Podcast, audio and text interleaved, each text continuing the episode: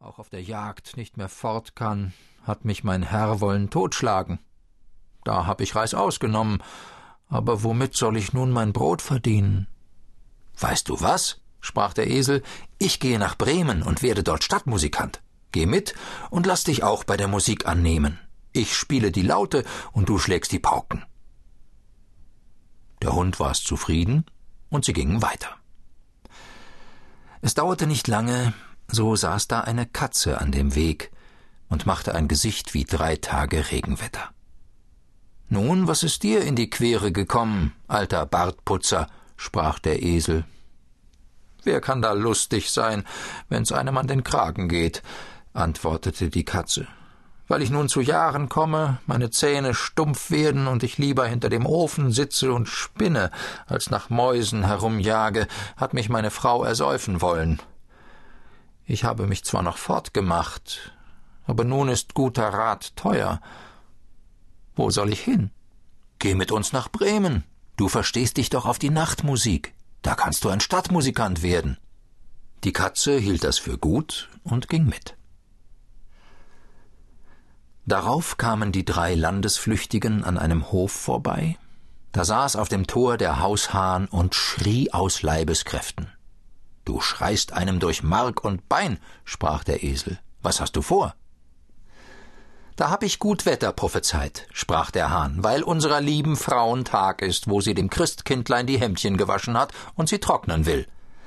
Aber weil morgen zum Sonntag Gäste kommen, so hat die Hausfrau doch kein Erbarmen und hat der Köchin gesagt, sie wollte mich morgen in der Suppe essen. Und da soll ich mir heute Abend den Kopf abschneiden lassen.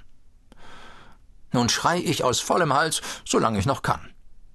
Ei, was, du Rotkopf, sagte der Esel, zieh lieber mit uns fort, wir gehen nach Bremen. Etwas Besseres als den Tod findest du überall. Du hast eine gute Stimme, und wenn wir zusammen musizieren, so muss es eine Art haben.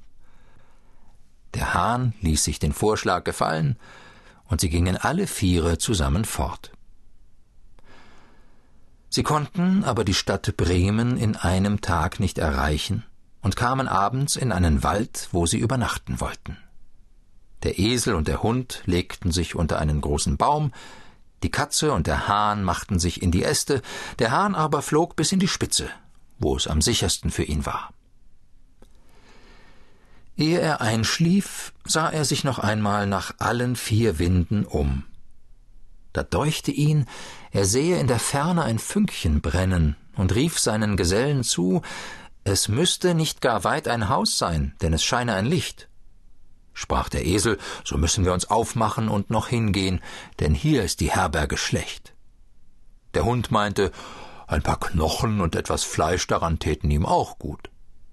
Also machten sie sich auf den Weg nach der Gegend, wo das Licht war, und sahen es bald heller schimmern, und es ward immer größer, bis sie vor ein hell erleuchtetes Räuberhaus kamen. Der Esel, als der Größte, näherte sich dem Fenster und schaute hinein. Was siehst du, Grauschimmel? fragte der Hahn. Was ich sehe, antwortete der Esel, einen gedeckten Tisch mit schönem Essen und Trinken, und Räuber sitzen daran und lassen sich's wohl sein. Das wäre was für uns, sprach der Hahn. Ja, ja, ach, wären wir da, sagte der Esel. Da ratschlagten die Tiere, wie sie es anfangen müssten, um die Räuber hinauszujagen, und fanden endlich ein Mittel. Der Esel musste sich mit den Vorderfüßen auf das Fenster stellen, der Hund auf des Esels Rücken springen, die Katze auf den Hund klettern, und endlich flog der Hahn hinauf und setzte sich der Katze auf den Kopf. Wie das geschehen war, fingen sie auf ein Zeichen insgesamt an, ihre Musik zu machen. Der Esel schrie, der Hund bellte, die Katze miaute und der Hahn krähte. Dann stürzten sie durch das Fenster in die Stube hinein, dass die Scheiben klirrten. Die Räuber fuhren bei dem entsetzlichen Geschrei in die Höhe, meinten nicht anders, als ein Gespenst käme herein, und flohen in größter Furcht in den Wald hinaus. Nun setzten sich die vier Gesellen an den Tisch, nahmen mit dem Vorlieb, was übrig geblieben war, und aßen, als wenn sie vier Wochen hungern sollten. Wie die vier Spielleute fertig waren, löschten sie das Licht aus